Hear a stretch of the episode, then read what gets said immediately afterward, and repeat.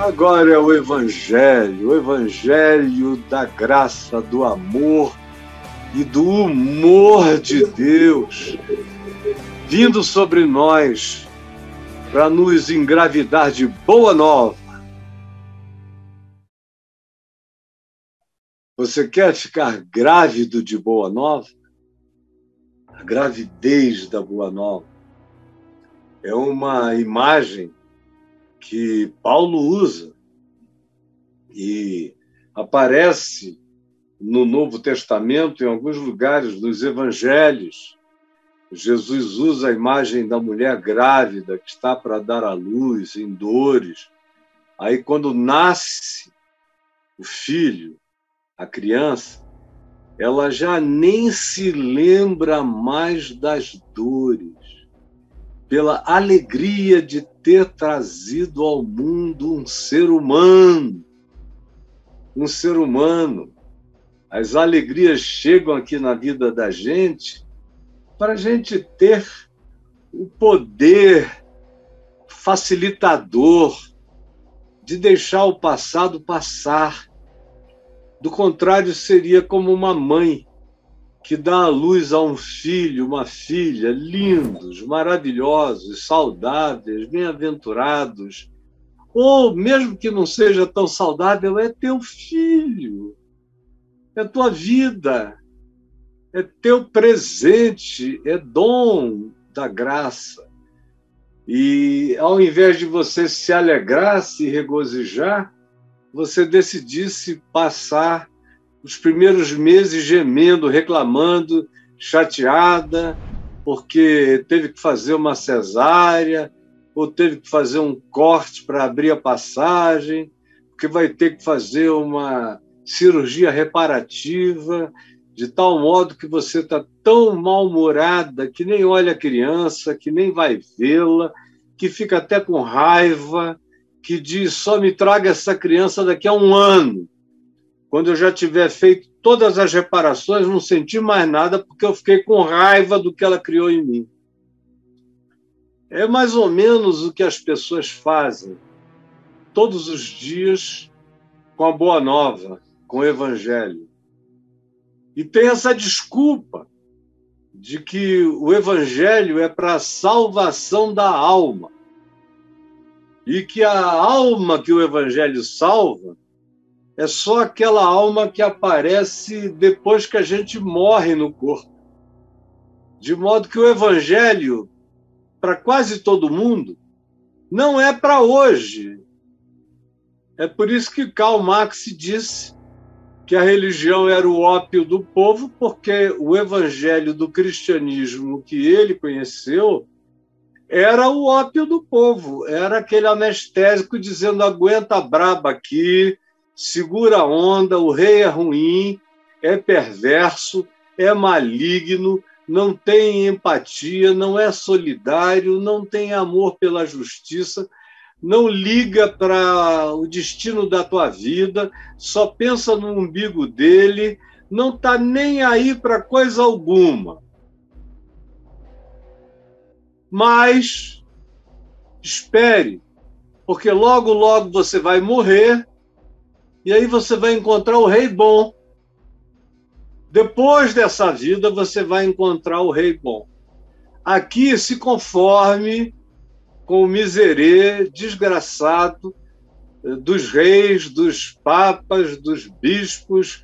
Foi isso que se disse durante toda a história do cristianismo e a teologia reforçou, e os intérpretes da religião. Então era impossível que uma pessoa inteligente que tiver olhasse para a história de maneira crítica, como Marx, não olhasse para aquilo e não viesse a dizer que o anestésico, que o ópio, que o elemento de poder anestesiador para diminuir a dor e ajudar as pessoas a suportarem a violência do rei, dos príncipes, das autoridades, da injustiça, da maldade, da ignorância, de tudo isso, o evangelho servia só para dar esse olhar para diante e dizer: um dia isso vai passar, deixa eu aguentar, deixa eu segurar. Mas o Evangelho, durante muito, muito tempo, foi apenas morfina para a gente aguentar esse estado terminal que não termina nunca, até a morte chegar e você aí com a boca cheia de dentes, esperando a morte chegar. Aí quem quer que tenha dito isso é o ópio do povo, tá certo. Porque foi assim que as autoridades se mantiveram e se mantêm no poder em muitos lugares até o dia de hoje, é, apelando para causas que são verdadeiros subterfúgios marginais ao que é importante. É em nome disso que vão enrolando você e você prossegue. No entanto, o Evangelho, claro que ele é também, também para a eternidade. Mas a vida eterna que o Evangelho promete não é para depois da morte.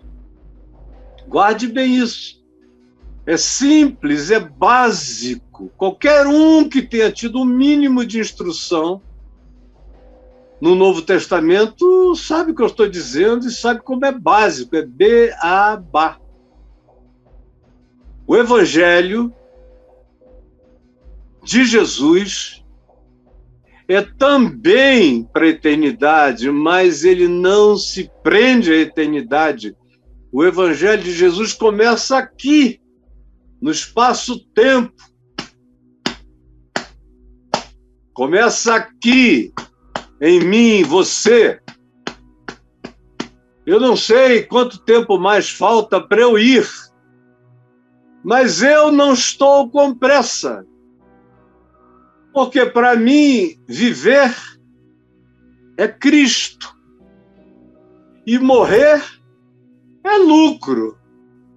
Mas enquanto os dividendos eternos, que a Escritura, o Novo Testamento chama de galardão, não chegarem, eu já estou galardoado pela boa nova, que me dá força para viver, que me dá resistência para suportar, que me dá um bom olhar para entender, que me dá uma boa mente para interpretar as circunstâncias da vida, que me dá força para ir adiante, que me dá resiliência para suportar o que seja, que me dá uma atitude positiva, não importando em que circunstância seja, eu ouço essa voz que ressuscitou dos mortos dizendo: Não temas tenha bom ânimo. Caio, não tema. Caio, tenha bom ânimo. Não olhe as ondas como Pedro, que vinha andando sobre as águas, olhou as ondas e o vento, interpretou tudo contra si mesmo, tirou os olhos do milagre e olhou as circunstâncias inapeláveis das forças aparentemente ingovernáveis da natureza e viu que, como ele não tinha poder sobre aquelas forças naturais, ele tinha mais é que estar afundando, segundo a lei da gravidade, e não andando sobre as águas, olhando para Jesus e começou a afundar. Aí Jesus disse: Homem de pequena fé, por que tu duvidaste? Por que tu duvidaste? e, tomando-o pela mão, o ergueu e o levou para o barco. Agora, tem gente que fica até zangada. Hoje em dia, eu tenho sofrido muito isso nos últimos dez anos. De gente que acha que eu não tenho nervos, que eu sou um cara insensível, que eu me cauterizei, que eu virei um casca grossa que não sente nada, que pode jogar tudo em cima de mim, que eu não tenho sensações, sentimentos, odores, coisa nenhuma, porque eu não ando me queixando de crise de fé e pela graça de Deus eu não a tenho mesmo.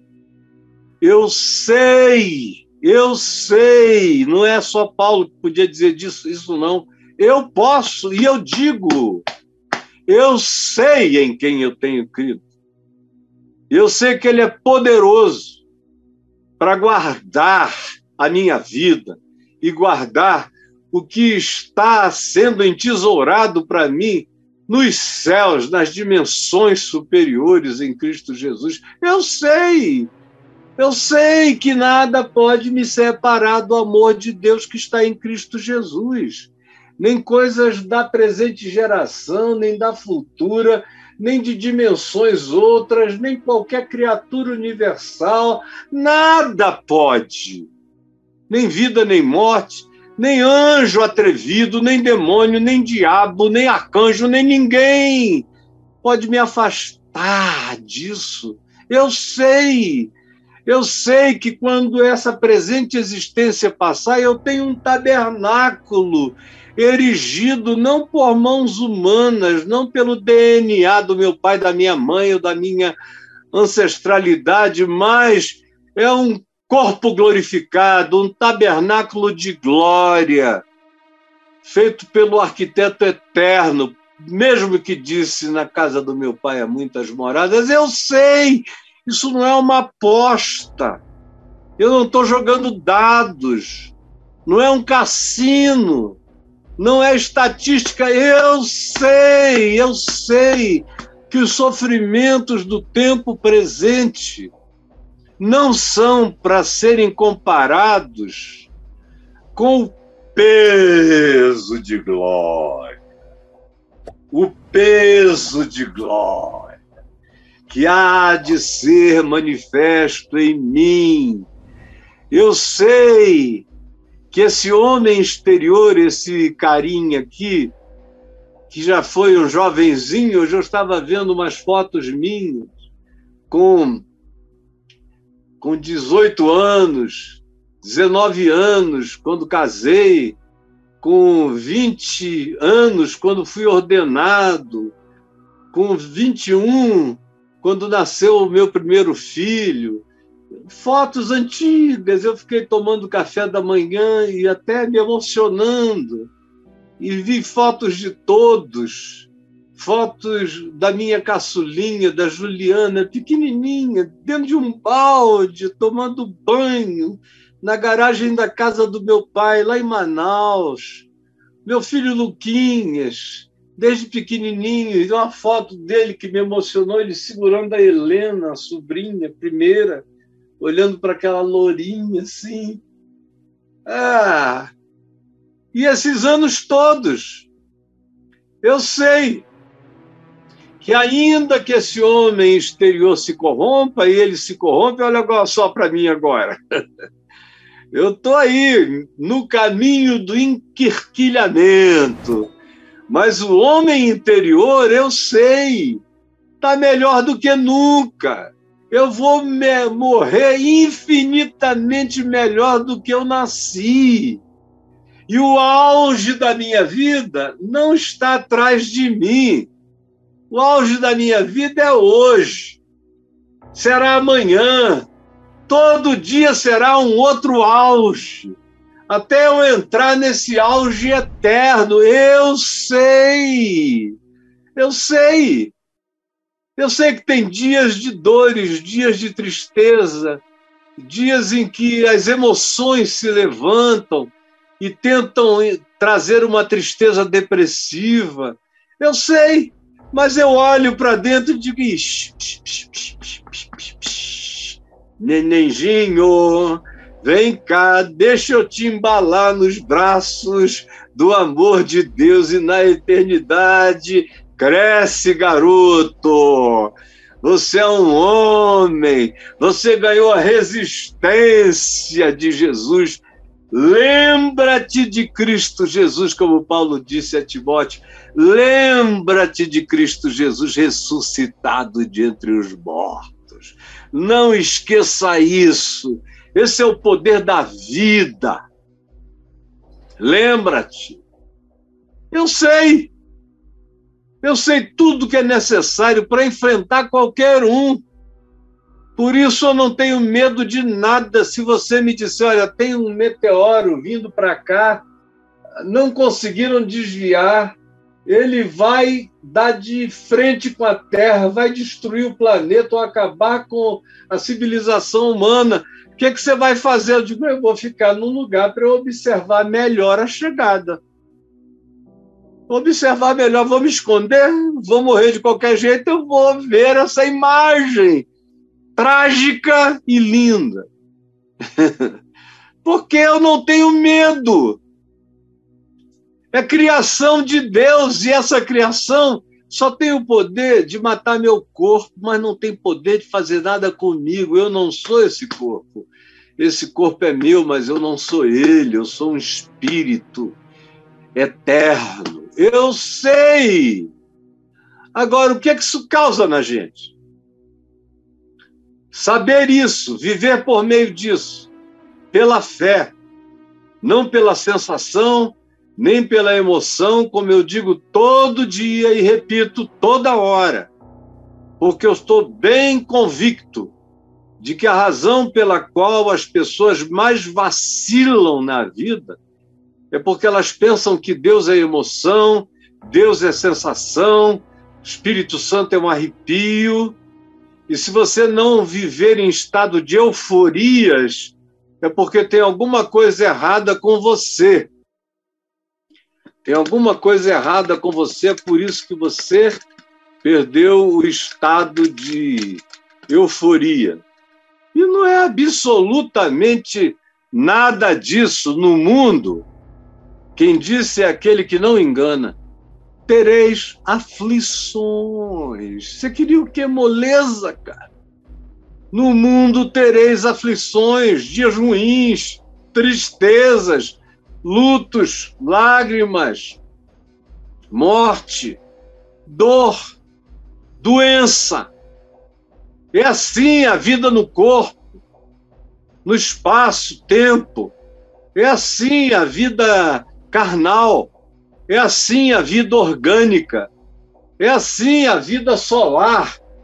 É assim a vida na dimensão que a gente habita. É cheio de aflições. Dá uma topada ali numa pedrinha que seja, que você vai ver que pode te fazer doer o resto do dia, se arrancar tua unha. Então, cara, às vezes precisa até de uma leve anestesia para você não ficar tão incomodado. A gente tem aflições. Uma cutícula mal tirada ou inflamada pode produzir o impensável na gente, como fez na mulher de um amigo meu, que foi tirar uma cutícula com a unha, acabou perdendo o dedo praticamente, ficou internada praticamente um ano inteiro, com uma bactéria que ninguém conseguia tirar do organismo dela e ela morre ou não morre, e que foi se infiltrando, deu sepsemia uma bichinha, uma cutícula. Acontece. Aí, se acontecer comigo, eu vou dizer que foi o diabo? Não. Foi a cutícula mal tirada por esse burrão aqui e que estava, meu Deus, sujeita a qualquer infecção bacteriana.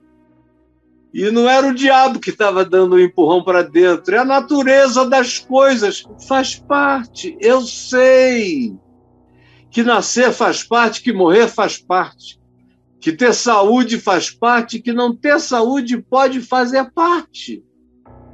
Em algum momento fará.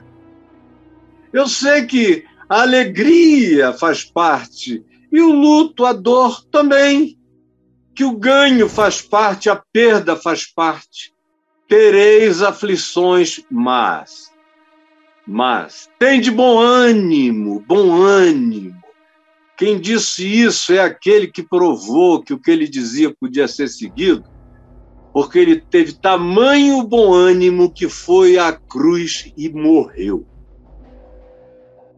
E ressuscitou no poder do bom ânimo da ressurreição eterna, para plantar esse vigor existencial não arruinável dentro de mim, que pode crescer, crescer, botar espigão no coração de Deus e subir até as alturas dos céus dos céus e se alegrar nas esperanças eternas. Essa é a boa nova. Esse é o Evangelho. E ele tem que começar hoje. Essa vida eterna é para começar agora, no governo Bolsonaro. É para começar agora, lá na ameaça de guerra entre Rússia e Ucrânia. É para começar agora, em meio a todas as catástrofes naturais que se acumularam pela intervenção idiota de nós humanos, é para ser carregada hoje, aqui nesse peito. É para ser vivida em qualquer tempo, em qualquer época, sobre qualquer governança, apesar de qualquer um. É minha essa alegria. E ela é um aprendizado, como Paulo diz. Eu aprendi a viver contente. Contentamento é escola, é ensino, é prática. E é a prática que junta a consciência que o Evangelho dá, e eu acabei de dar uma síntese para você, de toda essa positividade que quem tem não precisa de coach querendo estimular você a reprogramar o seu DNA com um monte de mentiras e falácias.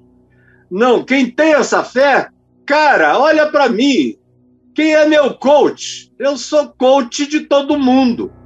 Por quê? Porque eu sou melhor? Não. É porque a fé é poderosa. E quando ela entrou, ela ficou. E ela não sairá. E ninguém arrancará de mim nem morte, nem vida.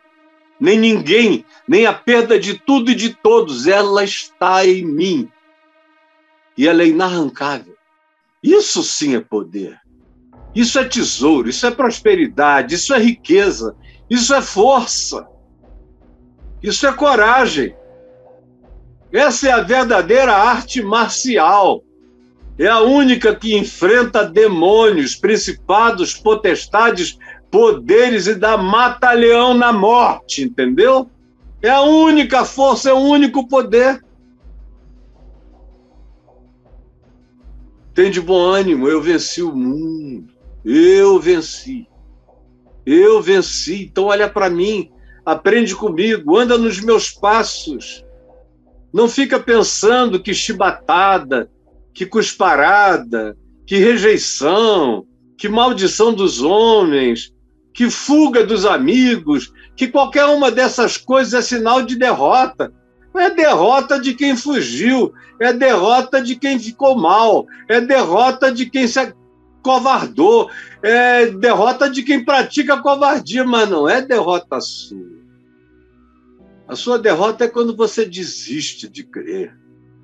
É quando você desiste de se pôr em pé e prosseguir. Aí você está derrotado. Mas quando você aprende a se gloriar nas tribulações, sabendo que você só tem a ganhar, só tem a crescer, só tem a se enriquecer com as riquezas que não são roubáveis. Aí, minha gente, fica covardia, desculpe eu dizer, mas fica assim. Aí eu olho as filosofias, acho bonitinhas, estudei, estudo todas elas. A maior parte desses meus livros aqui são de filosofia, de psicologia, de antropologia, de ciências variadas, ou de análises sociológicas as mais diversas, porque é bom saber. Mas nenhuma delas agregou uma única unha, uma única taxinha para pregar minha vida no lugar. Não! Ela foi toda fixada e transfixada pela força da ressurreição, que me pregou no céu e me fez assentar nos lugares celestiais em Cristo Jesus já hoje. Como Jesus disse, aquele que crê em mim não entra em juízo, nem sabe o que é isso. As escatologias acabaram para ele. Os julgamentos morreram, como a morte está morta para aquele que crê em mim. Ele já passou da morte para a vida. Embora ainda habite um corpo mortal, ele não é o corpo mortal e ele creu, passou, creu, passou da morte para a vida em Cristo Jesus. É um ser não roubável por ninguém. Pode ser todo roubado materialmente, mas continuar sem perder, continuará sem perder nada. Será que é tão difícil crer nisso? Mas por que, que eu estou dizendo isso como introdução? Nosso tema hoje aqui, que o Braulio vai colocar para você agora mesmo, tem a ver com humor, a importância do humor na vida humana. E eu não conheço nada, nada, nem aqui, nem no Oriente, nem em lugar nenhum da Terra, nem entre os gregos antigos, nem entre os egípcios antigos, nem entre quaisquer das grandes culturas e civilizações passadas. Tudo era esperança só. Quem estava na melhor situação tinha esperança, quem sabe. Mas em Jesus, usar a palavra esperança, que é usada no Novo Testamento, ela é usada como uma fé que está engravidada de alegria. Esperança no Novo Testamento é a gravidez da alegria eterna. Guarde e anote. Esperança nos evangelhos significa a gravidez, a gravidez da alegria eterna. Quando eu digo a você que eu vivo com esperança, eu estou dizendo que eu vivo grávido da alegria eterna. Isso é esperança, não é uma especulação futura, é uma gravidez presente da eternidade. Você compreendeu? Agora, como é que a gente mantém isso? Os meus amigos comediantes, eu tenho um monte de amigos comediantes, eu gosto de comediantes desde que eu sou menino. Quando eu era criança, o meu apelido no quintal da minha avó era Cainho Risadinho, porque eu vivia rindo de tudo, achava a vida muito engraçada. E as figuras, eu gostava de imitar os andares, imitar as pessoas, imitar as falas. Depois que eu me converti, que eu larguei isso tudo para lá, porque eu não tive mais coragem de imitar o meu próximo, com, com temor de magoá-lo. Mas eu não consigo perder a piada quando uns amigos meus fazem, eu assisto aqui em casa, eu rio demais com a minha mulher, que é super bem-humorada. E quando eles vêm aqui, meu Deus, a gente ri demais. Eu, quando falamos ao telefone, mas nunca nenhum deles trouxe para o meu coração nenhuma alegria que eu precisasse. Eles me trouxeram diversão distração. Me trouxeram cócegas mentais. Agora, a alegria é um outro departamento, que não tem nada a ver com euforia, não tem nada a ver com gargalhada, não tem nada a ver com folguedo nem festejo, não tem nada a ver com coisa alguma, a não ser com esse estado de ser. Com essa felicidade que continua felicidade enquanto você chora. Dessa felicidade que não diminui porque você renuncia, essa felicidade que não encolhe porque você se mostra humilde, com essa felicidade que não se torna fraca porque você seja manso, com essa felicidade que não se torna relativa porque você tenta fazer pontes entre os diferentes, entre os distantes, não altera o seu caráter. Essa é a felicidade do Evangelho, que aprende, aprende, como Paulo diz, aprendi a viver contente. Essa é a alegria, onde ele diz de novo, na mesma epístola aos Filipenses: alegrai-vos, alegrai-vos, alegrai-vos e termina dizendo: Isso a gente aprende. Olha eu aqui nesse ninho de correntes, nessa prisão, cercado por guardas da guarda pretoriana, e eu estou contente. Frio, perrengue, fome, mas eu aprendi. Tudo é fase. A única realidade duradoura está por vir. Nesse mundo tudo passa, a dor passa e as euforias passam, mas aquele que anda pela fé não retrocede, avança e ninguém pode detê-lo. Esse aqui é, é o poder que mantém o humor da gente. Qual é a importância desse humor? Porque eu tenho amigos comediantes que de vez em quando me ligam aos prantos, chorando soluçando convulsivamente. Ele acabou de fazer milhares urinarem, fazer xixi no teatro, mas ele está triste. E aí me liga, me conta, chora, eu consolo, levanto, sem contar nenhuma anedota, só falando dessas coisas eternas. O cara vai, vai, vai, daqui a pouco ele se não segurar e não amarrar no pé da mesa, ele vai embora de tanta alegria, vira um balão de hélio. De onde vem esse poder? Onde está essa força? Toda vez que eu faço essa pergunta, eu me lembro do filme Carruagens de Fogo do protagonista principal, figura real das Olimpíadas do início do século XX, da primeira Olimpíada, praticamente, é, na Europa, no século XX. E ele era um pregador também, acabou morrendo como missionário na China. Veja o filme, As Carruagens de Fogo, filme lindo, história real morreu na China como missionário, mas pregando durante as Olimpíadas numa igreja, se não me engano, na Inglaterra, ele começa a mensagem com essa pergunta: e de onde vem essa força?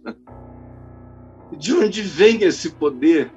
Ele leu o texto de Isaías 40, que dizia: Os jovens se cansam e se fatigam, os moços de exaustos caem, mas os que esperam no Senhor renovam as suas forças. Sobem com asas como águias, correm e não se cansam, caminham e não se fatigam. De onde vem essa força? E ele mesmo respondeu: vem de dentro. It comes from within. Vem aqui de dentro. Isso eu aprendi quando criei. Aprendi quando vi meu pai crendo, como homem que se encheu de ódio e queria matar os que o haviam traído no golpe militar de 64, se converteu em 67, não pisou mais no chão de tanta alegria até partir para a eternidade.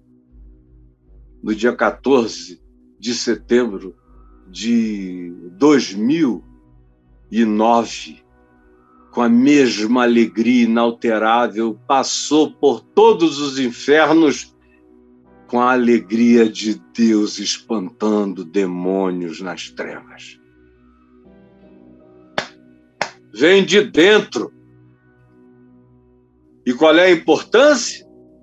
É óbvia. Se Platão não me dá essa alegria, nem os melhores ensinos dele, nem qualquer um dos grandes filósofos, nem Aristóteles, nem os cálculos ou as filosofias pitagóricas, ninguém, ninguém, ninguém, nem o melhor neurocirurgião me dá uma alegria que seja perene, que me ensine a vencer a dor, e o luto, e a angústia, e o sofrimento. Se ninguém tem isso, eu sei quem tem. E eu não sou louco, não sou bipolar, não tenho dias de profunda melancolia e períodos e fases de euforia. Não, eu vivo na mesma estabilidade, vai fazer 50 anos. por causa desse poder, desse humor que o Evangelho dá. É o humor do Evangelho, que vem quando a gente para de ter medo de viver, para de ter medo de morrer, para de ter medo da existência, para de ter medo do passado, para de ter medo do futuro. Confia e anda. Esse humor que vem da renovação do bom ânimo, esse no qual eu creio, apazigua ventos e ondas, atravessa sobre águas, rasga as ataduras da morte. Esse é o meu estribo, é a minha rocha, é o meu castelo forte, é o meu alto refúgio, é a minha torre de vigia. É daí que eu aprecio o mundo, é com esse olhar que eu vejo a terra e vejo os céus. Não os céus cósmicos, mas os céus espirituais, dimensionais, é aí que a minha vida tem o seu fundamento. Eu já muitas vezes, é quase um jargão na minha boca, essa necessária explicação de onde vem a palavra humor. Quem já ouviu, me perdoe, tem muita gente nova agora com a gente aqui todo dia que nunca me ouviu falar isso.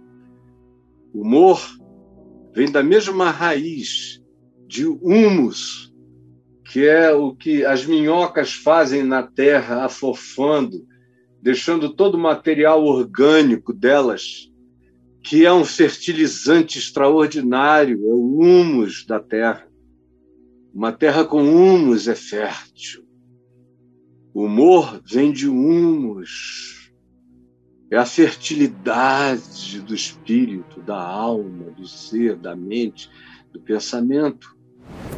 Humor vem de umidade, que em geral está presente aonde tem humus. Por isso o humus é úmido. E a umidade está presente na raiz do significado da palavra humor. Porque sem umidade, um coração ressecado, amargurado, endurecido, empedernido não terá bom humor pode ser o melhor piadista, cheio de anedota, pode fazer o mundo inteiro rir de se borrar. Mas não terá com a mãe, com o pai, com a mulher, com os filhos, com o marido, com os amigos, com as amigas, humor, o bastante para viver tranquilo, em paz, sem encher a cara, sem cheirar a pó, sem bacanais para distrair, isso tudo é só morfina para o cara aguentar a dor de existir. Agora, esse humor de Deus, esse humor de Deus não nasce no chão, nem é produzido por minhocas, mas por essa vida de Deus em nós, essa umidade, que às vezes é umedecida até com lágrimas. Como diz o Salmo 126, quem sai andando e chorando enquanto semeia, vai umedecer o seu caminho, por isso voltará com júbilo, com humus, com humor, trazendo os seus frutos, os seus feixes de colheita. A palavra humus designa e vem de. A palavra humor vem de humus, vem de umidade e vem de humildade. Porque humildade é aquilo que só acontece num coração que tem humus, que é fofo, que é úmido, que aceita novas sementes, que aceita novos ensinamentos, que abre o coração para aprender, para dizer eu pensei que sabia, mas não sabia. Pensei que tinha entendido, mas não tinha entendido. Humildade é aquilo que caracteriza o humus do ser ensinável, que fica grávido de sementes eternas, de sementes de vida, de sementes de alegria, de sementes de contentamento. O humor, portanto, que sempre é associado a fazer rir, não necessariamente tem que saber fazer rir. Eu acho que eu sou um cara bem-humorado, mas eu não sou um sujeito gargalhento. Eu sou alegre, eu sou feliz, eu acho graça de muitas coisas, eu aprecio até o que as pessoas não estão achando graça, mas do, da personalidade, do temperamento, do modo, do jeitinho, tudo vai me alegrando, me alegrando. Eu fico vendo aqui minhas netinhas, por exemplo, falando: Meu Deus, parece que estão tocando harpa na minha alma. Ontem à tarde, um dos nossos netinhos chegou aqui, já um rapaz falando grosso, no tal, e eu aqui com saindo humor pela boca, sem dar uma gargalhada, feliz de ver aquilo ali. De que é que você está tão feliz? Eu estou feliz pela existência dele, por eu ter sido parte, por ter ajudado a semear alguma coisa que produziu isso de tão lindo desse ser humano que eu amo tanto. Eu, quando as pessoas me contam a visitação de Deus na vida delas, ouvindo o Evangelho através de mim, que bom humor me dá, como eu fico alegre, como eu choro, como eu estou cheio de lágrimas agora, porque essa é a grande alegria do meu ser. Em geral, o meu melhor humor umedece os meus olhos, tanto quanto o meu coração me umedece. Mas eu não sou de grandes gargalhadas, eu não sei nem gargalhar muito, que eu começo logo a tossir. A melhor gargalhada da minha casa é da minha mulher e da minha neta Helena, que tem uma gargalhada que dá vontade de você sair de onde estiver para ir ver. Aquela coisa linda, aquele anjo rindo, gargalhando. A gente morre de rir de quem tem uma boa gargalhada e a gente tem que ensinar os que têm boas gargalhadas a aprenderem também a ter bom humor. E bom humor é um estado de espírito. E agora eu quero que você leia Mateus 11, de 16 a 19, para a gente encerrar, porque aí eu já falei o bastante para você entender. Olha o que Jesus diz em Mateus 11. Ele diz, verso 16: Mas a quem hei de comparar essa geração? Aquele povo que estava ouvindo ele ali a quem eu hei de comparar vocês que me ouvem. E nesse dia, ele estava falando para um monte de gente com questões acerca de João Batista e os próprios discípulos de João, trazendo uma pergunta de João, dizendo: És tu mesmo aquele que havia de vir ou devo esperar outro? Devemos esperar outro?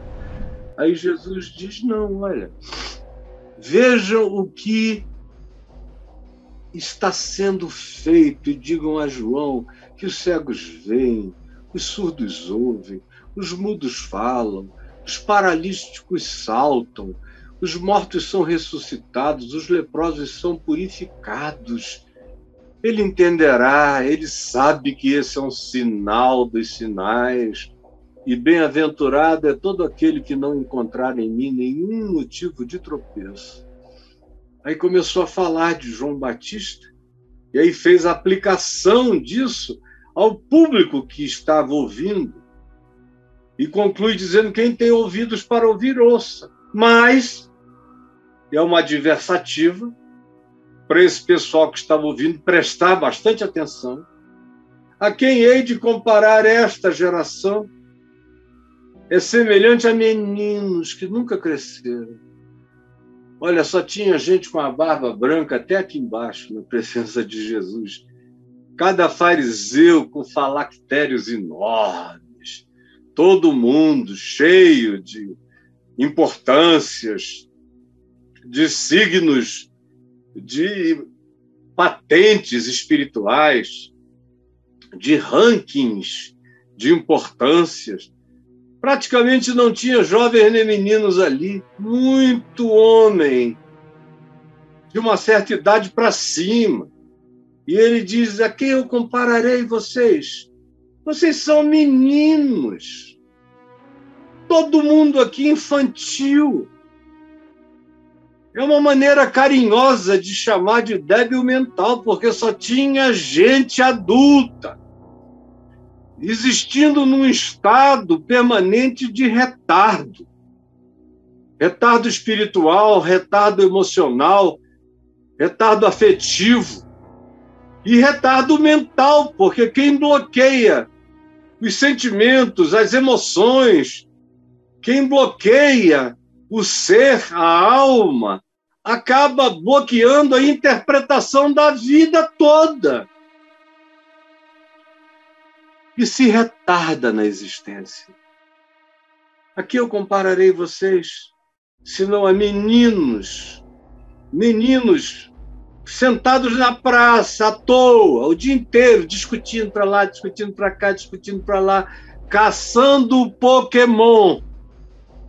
Vocês estão aí querendo caçar Pokémon, me fazendo perguntas de Pokémon, perguntas sem importância, sem sentido, não enxergam a realidade, seus caçadores de Pokémon. Vocês não passam disso. Crianças, meninos na praça, gritando uns para os outros, brigando por causa das suas apostas ou opiniões, ou divergências, ou quem fez ou pontuou mais. São games de ódio. Vocês não passam disso. Ninguém aqui passou desse nível. Não sabem viver sem ser gritando, brigando, polarizando, discutindo, tendo raiva, rejeitando, mal-humorados. E menino mal-humorado é uma coisa horrorosa. Você já conheceu o menino mal-humorado? Meu Deus, eu conheço uns poucos. Graças a Deus são poucos. Na minha família não tem ninguém. Mas eu conheço por aí umas crianças que parece que chuparam a chupeta do diabo, entendeu? que Belzebu as amamentou, que é uma criança que parece que já vem aprendendo a andar zangada, com raiva, uma atitude que você não sabe nem de onde vem, porque às vezes o pai e a mãe explicam a família, a cultura familiar tosca. Mas às vezes não, tá tudo bem em volta, mas a criança já vem com um carnegão esquisito. E tem muita gente assim. Vocês vocês são essas crianças que não chegam a nenhum acordo sobre nada. Eu estou tendo a alegria hoje em dia na vida de começar com alguns amigos meus a fraternidade do Evangelho. Até aqui a gente não quis passar de 200 ou 300 pastores e líderes. Eu só chamei gente que não ficava brigando na praça. Os que brigam na praça eu nem chamei os que discutem doutrina, dogma, quantidade de água para batismo, frequência à igreja, dízimo, oferta, isso tudo é menino para ficar na praça, é, deixa lá.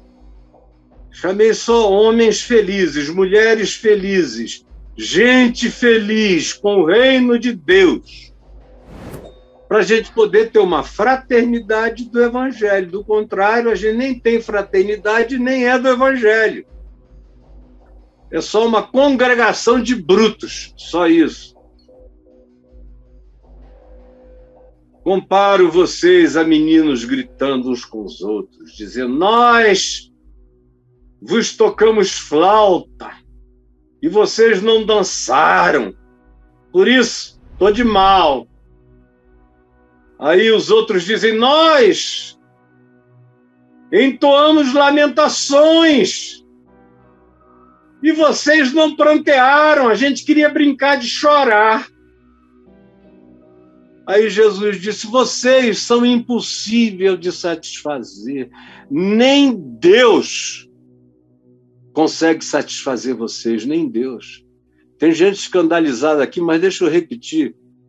Para todos os calvinistas e para todos os fatalistas e para todos os que pensem de maneira contrária, tem pessoas que nem Deus consegue ajudar. É como aquela população de Nazaré, acerca da qual Jesus se admirou da incredulidade deles, porque não conseguiu fazer entre eles muitos sinais. Era um pessoal que obstruía até o fluxo milagroso da ação de Deus em Jesus. Imagina só só conseguiu curar uns poucos enfermos mano a mano, tocando, para o cara sentir que tinha um toque na cabeça dele, senão ele não tomava posse de nada. Porque o mau humor entope tudo, até o canal de Deus na gente acaba. E é isso que Jesus diz, aplicando a ele e a João Batista. Ele disse: Porque vim eu, o filho do homem, que come, bebe, toca flauta, entra nas festas onde tem flauta, harpa, cítara, tocando, gente dançando. Eu vou lá, me alegro com eles, como com eles, bebo com eles, e vocês ficam aqui de fora, zangados, dizendo: olha aí, um beberrão, glutão, bebedor de vinho, amigo de publicanos e pecadores. Ao mesmo tempo em que João Batista veio, e João não comia só gafanhoto, com mel silvestre, água de qualquer fonte, se vestia mal, João deve, deveria cheirar muito mal. Irmão santo, santo, santo e fedido. Ninguém fica vestido de pele de camelo, uma única veste, no deserto da Judéia anos e anos, tomando banho mal e porcamente, sem nenhum trato, e fica maravilhoso para sentar na tua casa sem você dizer: Meu Deus, o que foi isso que chegou aqui? Que catinga foi essa, meu Jesus? João era um santo gambá e não tinha um luxo, nenhuma vaidade, nenhuma amizade, ninguém diferente, nenhuma gargalhada em volta dele. João era um cara turrão. Ele conhecia alegrias espirituais, mas ele não transformava isso em camaradagens sociais e gargalhadas. Era do tipo que andava sério enquanto ia. E tudo que sai da boca dele de mais feliz é aquela alegria que diz: agora eu já posso. O meu coração já experimentou a alegria de ver o noivo eterno chegar, o Cordeiro de Deus. Mas não se dizia então João Batista gargalhou, não. Ele se alegrou e provavelmente disse isso com uma gravidade enorme. Provavelmente a grande gargalhada de João Batista tenha sido como feto no ventre de Isabel, sua mãe, quando Maria a saudou, indo passar a gestação de Jesus, boa parte dela lá na Judéia, em Encarem, próxima a Jerusalém, onde João morava. Isabel e Zacarias também. Porque ele não era um homem assim. Mas ninguém queria nada com ele, ninguém gostou. Quem não gostava de Jesus porque Jesus comia, bebia, se alegrava, batia o pé no chão no ritmo, batucava na mesa, dava um ok, faz de novo, vamos lá, que lindo, senta aqui agora. Era assim. E quem estava lá fora falando mal odiava o herege. Mas, por outro lado, João Batista tinha passado alguns anos com eles. E eles também odiavam João Batista. Aí Jesus diz: Olha, com esse mau humor, cara, nem Deus pode ajudar. Nem Deus. Você veja que um cara com esse mau humor era Saulo de Tarso, que veio a ser chamado de Paulo, o apóstolo. Que mau humor! Era um mau humor que saía matando gente, torturando gente, porque o cara cria diferente. E os dogmas de Paulo eram tão violentos que ele matava por amor aos dogmas religiosos, como tem gente aqui entre nós que, se tivesse liberdade constitucional, se tivesse liberdade constitucional, mandaria matar para eliminar uma quantidade enorme de membros da sociedade que eles prefeririam ver no inferno ou mortos na terra. Você sabe do que eu estou falando. Nem Deus consegue encontrar um lugar para o teu coração. A não ser que faça como fez com Paulo, pule com os dois pés uma voadora celestial de Jesus no peito de Paulo, às portas de Damasco, aí quem sabe pode ser, porque teve gente que levou o mesmo trato e continuou com o coração duro e empedernido. Até a voadora de Jesus não é garantia de que o cara vai se quebrantar. Tem corações mais duros do que a gente jamais conseguiu imaginar, que não se dobram por nada. E o que é isso? É um mau humor intrínseco.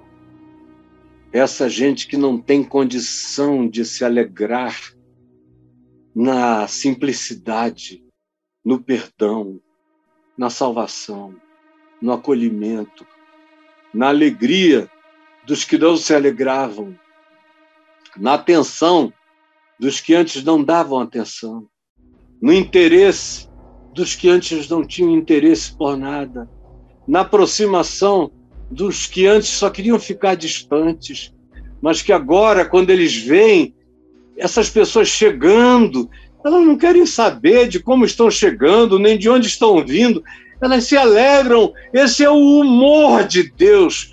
O humor de Deus acolhe, o amor de Deus abraça, o amor de Deus não é preconceituoso, o humor de Deus não tem seletividades que levem em consideração as categorias das moralidades, dos julgamentos ou das nossas perversidades de etiquetas pseudoéticas. O humor de Deus, porque Deus amou com esse humor eterno mundo de tal maneira que deu seu filho. É o humor divino. Um Deus cheio de ira não se entregaria na cruz. É o bom humor da salvação, que apesar de toda humilhação, se esvazia de si mesmo e se dá. O humor não discute com as crianças, ele se entrega, ele ajuda, ele levanta e ele salva. Então eu quero saber como é que anda o seu humor.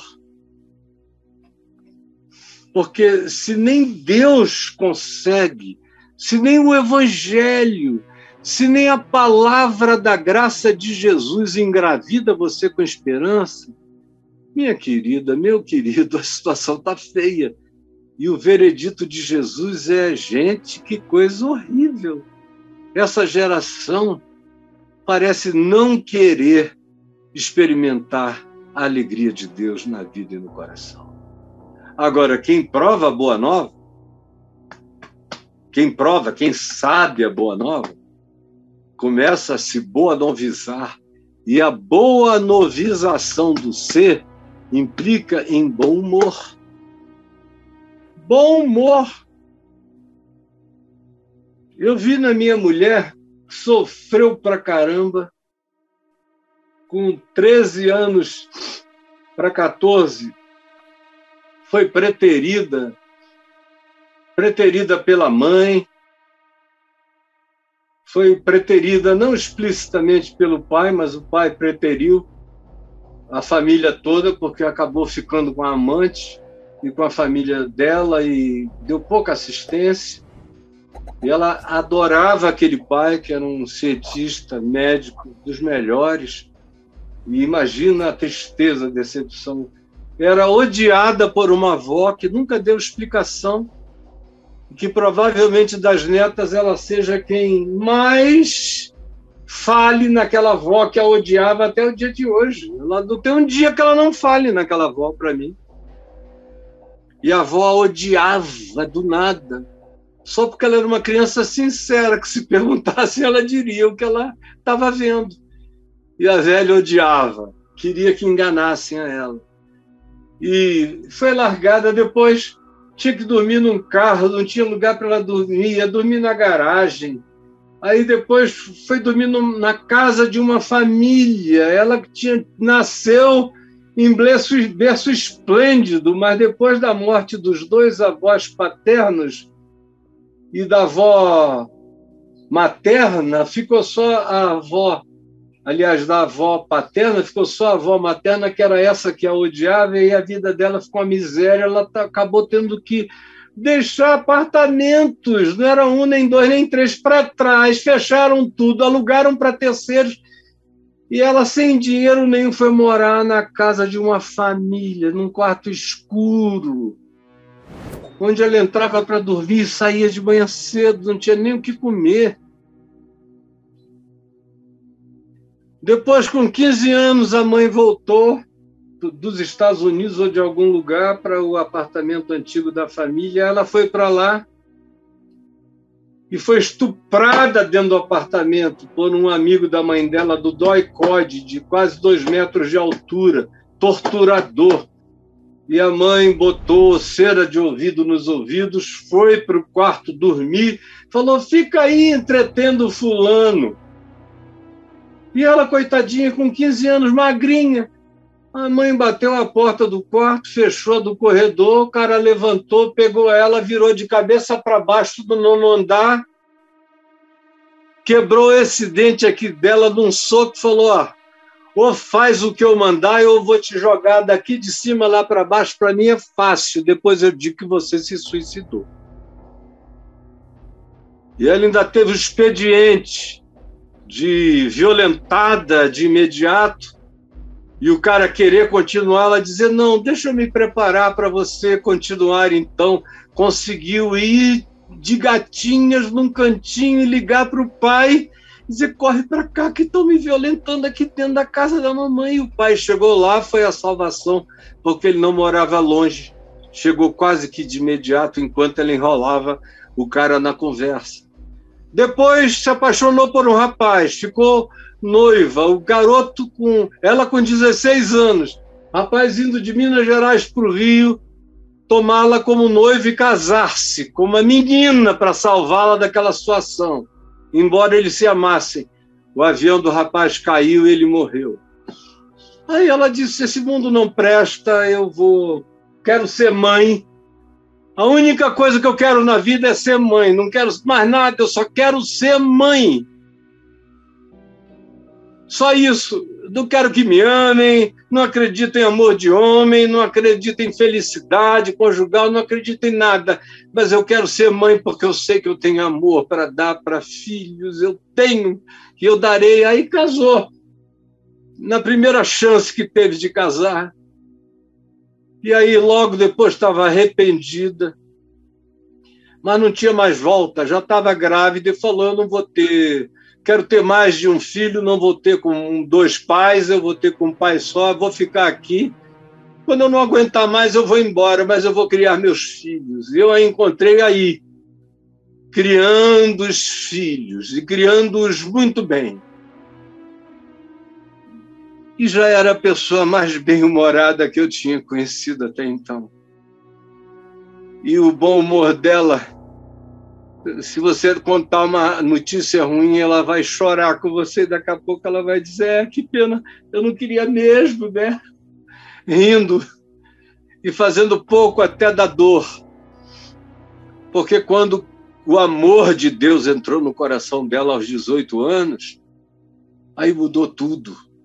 Antes ela era ferina, cáustica, ela teria ficado uma mulher horrorosa inteligente pra caramba, mas teria ficado horrorosa com o mau humor ferino, cortante, peçonhento que ela desenvolveria. um sarcasmo terrível que virou um bom amor do Evangelho, da graça de Deus no coração. Agora, cuidado. Não brinque disso, não. Não brinque de conhecer a Jesus mal-humoradamente. Nem brinque de nutrir seu mau humor. Porque isso vai acabar com você. Acaba com seu casamento, afasta os seus filhos de você, afasta você dos seus pais, por mais que eles amem você, ninguém aguenta ser pai de um filho perversamente mal-humorado muito tempo afasta você dos seus irmãos. Não tem amigo que aguente você muito tempo, por isso você tem um turnover de amigos que não cessa. Ninguém aguenta você. E quando o cara é pastor e mal-humorado, ainda é o diabo, é pior ainda. Ou qualquer coisa com mau humor é sociedade com Satanás, pode ter certeza disso, contra a própria vida. Por quê? Porque a boa nova não é para depois, como eu comecei.